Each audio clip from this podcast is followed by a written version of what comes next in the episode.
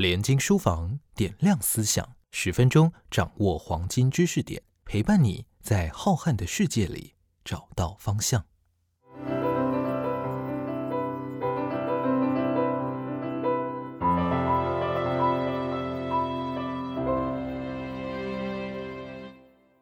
这一本法文书籍被视为全世界最畅销的书籍之一，迄今已经售出了两亿册，全球的阅读率仅次于圣经，而且它有两百五十种不同的语言版本。粗略的估计，光是中文就有不下七十个版本。它还是少数几本译成拉丁文的现代图书。然而，首版却是一九四三年以英文版出版，在纽约出版。真正在法文版出版的。原版法文书要等到二次世界大战结束以后，也就是两年半以后，一九四五年才由法国的出版社咖利马尔出版。这本从诞生就自己带着神秘能量的传奇小书，就是我们今天要与听众畅聊的焦点《小王子》。我是文化大学范文系的主任黄心义，在我身边的主讲人是被文化圈超过一千五百人封为史上最棒文化部长。现任青平台基金会董事长的郑丽君女士，黄老师好，各位朋友大家好。社会大众对于郑董事长的认识，都在于社会运动跟从政的经历。文化部长、智库执行长、行政院青辅会的主委，以及两任的全国不分区立委，很少人会注意。其实您是巴黎十大的哲学系毕业的，而且您还曾经读过。高等社科学院的硕士，然后在攻读巴黎农代尔师大的哲学博士，是否是这样的哲学背景、这样的机缘，让您选择一本这种具有寓言色彩的经典文学来翻译呢？我想，《小王子》就如刚刚黄老师所说的，它是一部带来如此深远影响的不朽巨著啊。那对我而言，它是一本充满诗意的文学作品。那它简单的故事却传递深刻思想，其实它也充满丰富的哲学价值啊！所以，我我始终对我而言，它是一本让我爱不释手的作品啊！它也是一本超越时间的作品啊！出版至今八十年，但是风行世界啊，历久弥新。我觉得它是一个可以对不同世代都带来启发，而且对一个人的人生过程当中，你不同阶段读它。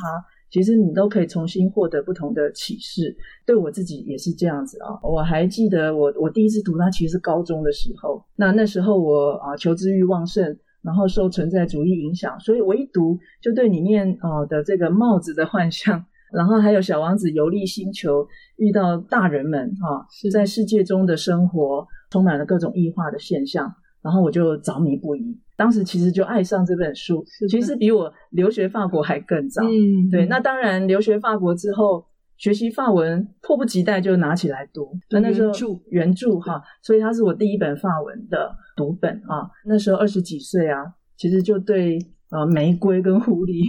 的这个隐喻哈也非常感动。我记得我第三次读就是您刚刚提到我担任文化部长，那我发现我自己很喜欢引用它里面一句话。说真正重要的事情是眼睛看不见的，我就再重新把它再读一遍，然后我就勉励我自己说：啊，其实政治是有思想的，我们要做那眼睛看不见的事物，坚持理想，你才能够留下深远的影响。所以我就再度发现说，小王子在我内心其实影响深远。第四次读是因我为我六岁的孩子朗读，刚好是六岁哈，就是作者一开始说六岁那年他画下那个蟒蛇哈，我在为孩子朗读的过程当中。啊，我发现说，孩子对于蟒蛇啊，然后看不见的绵羊，尤其对于那个小王子最想做朋友的那个点灯的人，他最感兴趣。很多人重拾小王子的契机，都是有了母亲的身份以后，对对小王子有更进一层的这种体悟。是因为你不同人生阶段，然后你会发现说，孩子的反应。不就是那位小王子充满好奇心，然后天真善良，听到某些片段会掉眼泪，他那种很很纯然纯真的心灵，那我就更深刻体会说啊，这就是作者想要描写的啊那种生命的原初的初衷。那我讲非常的感动。那其实就是在这个机缘巧合，就连经对我发出的这个邀请，在译小王子。那我的确人生也已经重读好几遍了，但是我一开始认为说我不是一个专业的译者。那不过后来又觉得说，其实如果我能够用自己的文字来向他致敬，那是一件很美好的事情。那所以，于是我就答应了这个邀请。那我印象很深刻是去年疫情期间，我居家陪伴孩子，通常都是等孩子入睡之后，看着他的脸庞，一边就翻译《小王子》，然后隔天就朗读给他听。这个译本其实是为孩子朗读的译本，透过了孩子的眼光，我们用折射的眼光再读了一次《小王子》。对，应该是跟我们自己用自己的眼睛来阅读《小王子》又有。不一样的体悟，其实它是一种双重的体验。是，就是当我为孩子朗读的时候，其实你从孩子纯真的心灵可以感受它，真是一个很美的故事。对啊，那你看到孩子那种这种原初的文学体验哈。另外一方面，我自己在从艺的过程当中呢，我觉得我刚好也卸下部长的身份，然后比较自由哈，豪整以暇的对，豪整以暇。然后我自己就如飞行员跟小王子相遇啊。我自己也跟我自己的心灵相遇，然后也开启一段通往自己心灵的旅程。回首我的啊人生历程，我也问自己说：人生初衷还在不在？哈，那我觉得那也是一段非常独特的一个经历。就是小王子就像是每一个人的纯真的自我。那虽然我不再年轻，那有时候我们回首人生，其实很多历程就轻如鸿毛。但是你曾经爱过。你付出过，就能体会到书中所讲的。当你仰望星空的时候，好像每一朵星星都会绽放花朵，都会对你微笑一样的。我想丽君老师刚才从他的阅读脉络一直讲到，会想到要来从艺的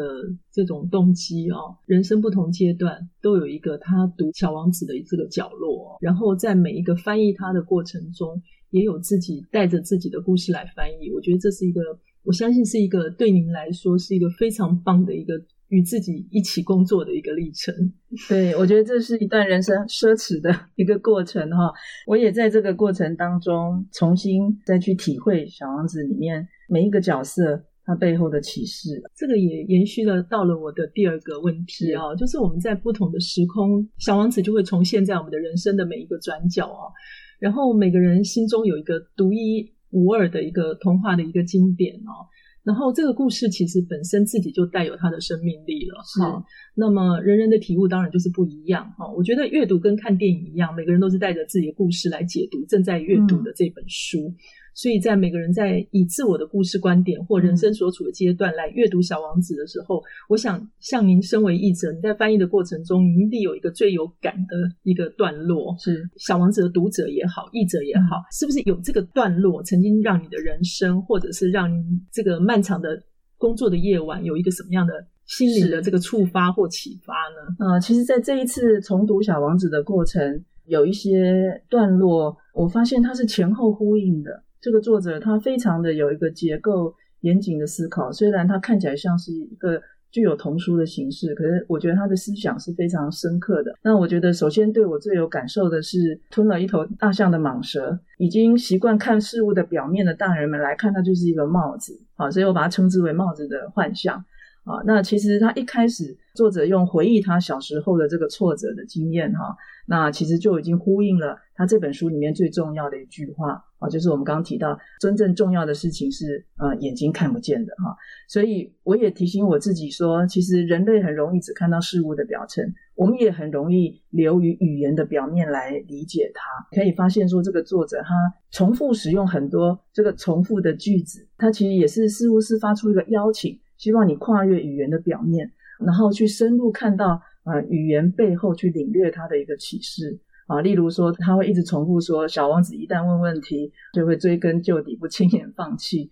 我觉得他也在邀请我们不断的回过头来逼视生命的意义存在的课题。它其实是让我们每一个人都可以透过阅读的过程，重新跟我们自己来对话。那如果我们不懂得跨越物质的表面，去看到背后的价值跟真正重要的事情，很可能我们一不小心就会成为他游历星球所看到的这些奇怪的大人、国王啊、酒鬼啊、爱慕虚荣的人、点灯人。点灯人。对，那他们不断的重复追寻，但是不知道自己在追寻什么。在这里面看到作者描绘他们陷于一种追求物质，然后权力。财富，然后甚至盲目的追求知识等等。我认为这受到存在主义的影响，就是他描绘一种人类在世界里面的一种荒谬的一个处境，而迷失了自己。作者却透过小王子这个角色，用一种总是非常和善的去想要理解他们。其实他也在呈现一种怜悯的态度，然后去看待。所以我觉得这个非常让我感动。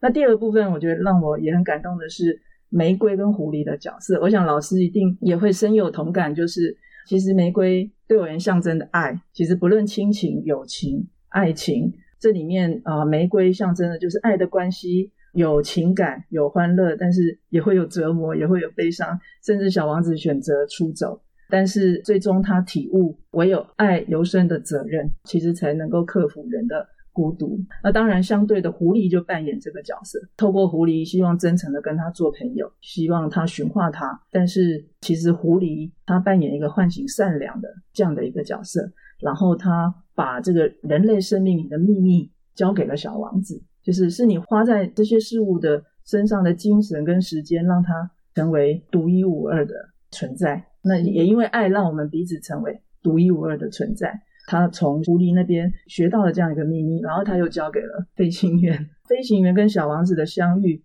仿佛就在沙漠中相遇，仿佛就是一个在荒漠化的世界跟人生当中，我们跟一个纯然、纯真、善良的、带有智慧本心的小王子，也就是我们每一个人，从这里面开启一段通往自己心灵的旅程，并且重新追寻生命理想的境地。而这一切必须要回到超越物质本身，看到价值、爱跟智慧跟责任的这些人生课题里面，我们才能够找到克服我们在生命中可能遇到的艰难，可能世界给我们的考验。所以我觉得它里面充满非常深刻的象征，那这些段落，嗯，都让我非常非常的感动。薄薄的一本小说，可是在你的人生的每一个阶段里面，你都可以随手一翻，在里面找到一个。自己安身立命的一个一个阅读点哦。三德克居贝希在前言曾经写过说：“孩子们，请原谅我，我把这本书献给了一位大人。”那他的序言中说的比较隐晦哈，让部分的人认为这本书只是给大人看的，属于经典的成人童话，甚至强调说小孩子也许没有办法在第一时间看懂小王子。这些说法间接的让不少的读者认定说，作者仅仅是用小王子献给他的挚友。他在一开始的时候曾经写过一位他的好朋友 Leon。那您认为说，当我们长大成人以后，是否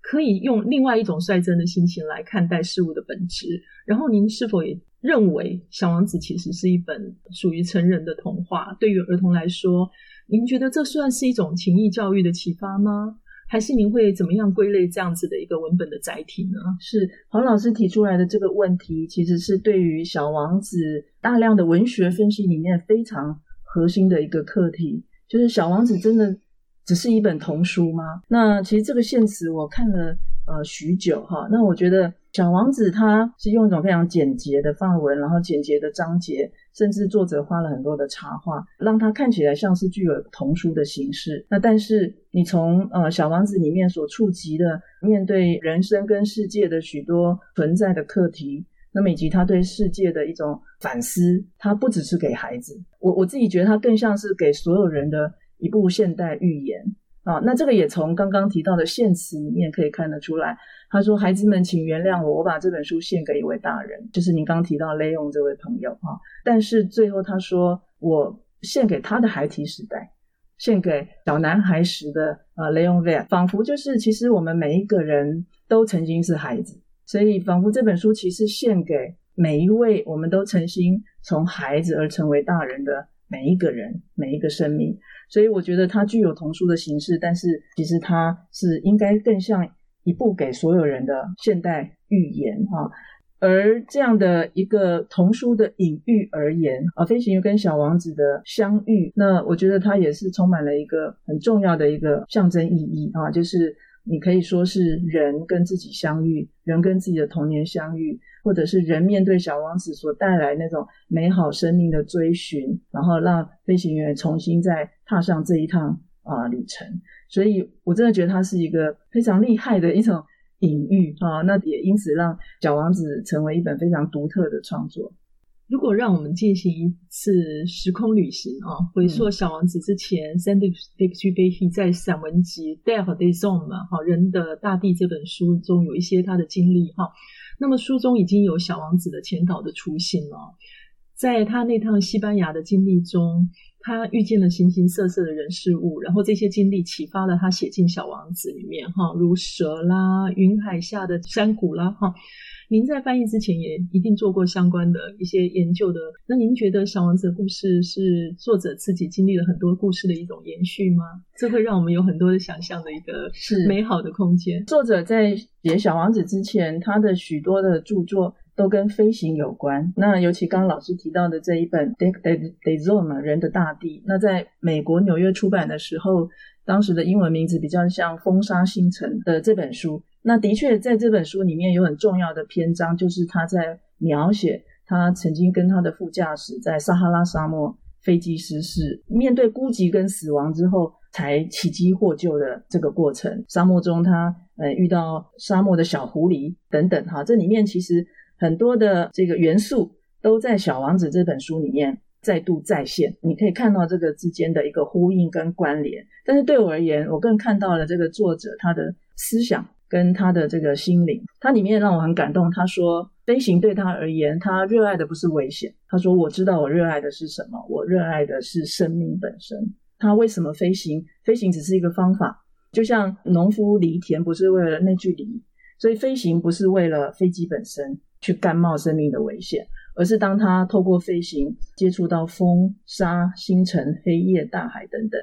他说，他仿佛在星辰中。接近属于我们的真实，就好像农夫在耕田的时候，在跟土地的耕作上面找到一种生命的真实。那这是他跟世界的一个啊连接哈。那所以你在这里面也看到他在飞行里面对生命的很多体悟，在这本书里面都让人感动。那这本书里面他也首度看到小王子的这个形象。书里面他说他在一个火车上面遇到在法国。已经结束工作了，很多波兰的工人乘着火车要回去。那这些工人很辛苦，很贫困。有一对夫妇带着一个孩子，然后那个孩子金黄色的头发，对，那个是小王子的雏形。对，那个是小王子的雏形哈。呃，他说那一张脸孔就像一个对生命美好的许诺，像是一个音乐家的脸孔，就像一个莫扎特。那很多人都认为这个就是小王子的雏形。但是不要忘了，在这本书的最后，我觉得他很感动的提到的是说，他对于这些。看到眼前的工人，他忧虑的不是他们的贫穷本身，他忧虑的是这个世界，是这个火车上的每一个人，是那个可能被谋杀的莫扎特。也就是说，我们每一个人都是带着原初美好的生命来到这个世上，但是在这个世界，我们会不会迷失在物质啊？迷失了自己？那我们会不会即使在人群中依然孤独？这个是他关怀的一个普遍性的课题。他希望这个世界不要像谋杀了一个莫扎特天真般的脸孔一样，让每个人的生命进入了荒漠化的世界跟人生，然后失去了那个自我。那在《小王子》这本书，他回答了这个路径。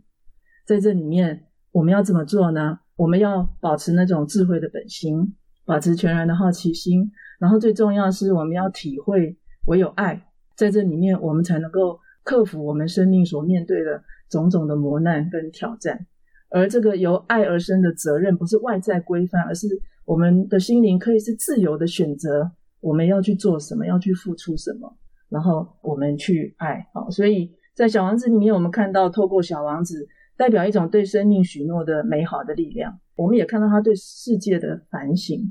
那就看我们怎么去选择，然后成为什么样的大人。把这些书一起来看，就会更深刻感到说，其实《小王子》真的是给每一个人可以来阅读的一个心灵的读本。他邀请你跟自己能够重新相遇，然后跟自己对话。在听您分享的过程中，我就想起黄碧端教授有一本著作哈，《黄碧端谈文学》里面。他有一个篇章是文学史上永恒的成人的启蒙童话，人人都爱小王子。好，这一篇里面他曾经提到过，小王子的读者常常一边读一边听到自己心里的坚冰崩落溶解。写的，我觉得这一段真的讲太太贴切了，太贴切了哈，就是你久已遗忘的那种温柔哈，会借由阅读《小王子》重新滋长出来。是，就是很多人在小孩子。就像刚才丽君董事长说到的，在您阅读《小王子》给孩子听的时候，哈，很多人都有这个习惯，就是会在睡前读一段《小王子》。大家一定都有经验，就是当你们讲到小王子跟狐狸分开的那个段落的时候，小朋友会哭，说他不要他们分开，哈，或者是说当讲到帽子的那个隐喻的时候，小孩会咯咯的发笑，说是太好玩了，哈。那所以小王子的魅力应该是这样子哦，对于还不识字的孩子。他对其中的别离、孤单的这种情感就已经有了那种触动哈，所以我想小王子给读者的应该是这种本然的唤醒。也就是说，在这个书的任何角落，不管说任何语言，都有无数人读了再读，不能再传递给别人的那种属于自己的语言。嗯，哈，所以这个也是回应到刚才您曾经已经回答这个问题。我本来是想要问您说，您在经历过很多呃社会的经验或政治的这种经验之后。是不是小王子会让你回到接触文学的初心？是，我觉得您引这个黄碧丹老师的这一段话，我真的觉得是太贴切了哈。那因为我自己近年来最近一次阅读就是为我的孩子朗读，那的确你在那个过程你会发现说这个故事真的很美，孩子很快的就融入在里面。我记得我孩子对。啊，这个点灯人的这个工作，他就特别有兴趣。点灯人正好就是小王子最想做朋友的唯一一位。然后里面有一句话说，小王子觉得这个点灯人工作很美，因为很美，所以有意义。那其实孩子他那么纯真的心灵，他很快就掌握到点灯人的工作的特别。你真的觉得说，透过小王子所掌握的那种人类生命原初的面貌，真的是让你非常的感动。那我觉得过程也很有趣。我也发现说，我自己对于这个怎么样让孩子理解《小王子》里面所呈现对时代的批判，然后对社会体制的反省啊，其实我们读给孩子听的时候，孩子要怎么理解呢？所以我自己在阅读的时候，我自己竟然就把酒鬼那一章给跳掉，因为我就希望说孩子不要听到喝酒这件事情。可是呢？后面的那个点灯人的章节突然间跑出来说啊，点灯人跟前面的国王啊、酒鬼啊等等等等哈，他在想说是不是同样的人？那孩子又听到酒鬼，他就问我说：“哎，前面没有酒鬼啊？” 对，那所以其实孩子是完全被吸引到故事里面，非常专注在听这个，非常专注。然后我当然还是要回来跟他解释一个没有成名的国王，一个为了遗忘而喝酒的酒鬼哈。我觉得啊，孩子他也这么样的如真的去理解这个世界啊，我想那个过程真的让我很感动。那其实我刚刚有提到，我在从艺的过程，也是我自己跟自己重新相遇的一个旅程哈。我也在问我自己，人生的初衷是不是还是就像小王子的形象？虽然我不再年轻了，但是他依然在我心中闪闪发亮。我因为过去参与公共事务，我也在体会说，我们这个当代这个时代重读小王子。其实也有他的一个时代的启示。你想想看，我们现在依然这几年面对疫情的挑战，然后这个世界还有战争。我们现在全球化跟数位化，看似每个人很靠近，但是其实可能更疏远。那所以我们也有很多新的危机跟挑战。我们是不是能够面对这一些世界的挑战，然后面对人生的艰难的时候，我们也可以透过阅读《小王子》找回生命的力量。然后找回那个平静、善良的本心，然后和平的来看待身边的人跟世界，而且最重要的是，我们让生命能够去爱。那我我相信这个启示啊，也值得这个当代社会来重新再读《小王子》。在今天的最后一个题目，我们用换一个轻松一点、比较有趣一点的一个话题哦，就是。您知道，在诸多延伸戏剧文本之外，《小王子》还有很多比较奇特的，比如说闺秀解读版本哦，就是不少的女性杂志啊，发展出什么《小王子》教我们的六个关系课题啦，或者是用《小王子》解读你的爱情观啦，啊，亦或是《小王子》交往的关系的课题的测验啦、剖析啦，哈，总之，其中的交集的观点，好像都是《小王子》讲的，就是彼此的关系，哈。呃，与自己的关系，与朋友的关系，与爱人的关系，是与万物的关系，哈，与宇宙的关系，哈。那您是怎么样看待这个现象？就是说，是正向看待，说大家都从自己的想要找到的这个版本里面找到自己的生存之道，或者是您觉得这样的延伸有一点点泛滥了哈，有一点点损害了小王子的这种刚才我一开场所讲的自带那种神秘的能能量哈，这所以我不知道您怎么解读这样。我想这是一个很自然的现象啊，因为。呃，我认为《小王子》对每一个人不同人生阶段都可以带来不同的启示。就像我我自己人生历程一读再读，那尤其关系是《小王子》这本书里面很重要的一个课题——友谊、爱情哈。然后我们在这里面如何去重拾最纯真的那个本质，对责任的体悟，然后克服生命的孤独，让生命有不同的意义。哦，所以它的确是它重要的课题，所以很自然的，大家会透过里面的故事情节，希望能够来更延伸性的探讨。那这也是这个小王子，我说作为一个给所有人的一个现代寓言，它迷人之处。但是呢，我想最后我要提的是，我曾经在其他地方看过这个作者他说过一句话，他说：“我不会通过语言来传达我的内心，我的内心没有任何语言可以说出来。”所以。我们在阅读《小王子》的时候，可能也会陷入帽子的幻象，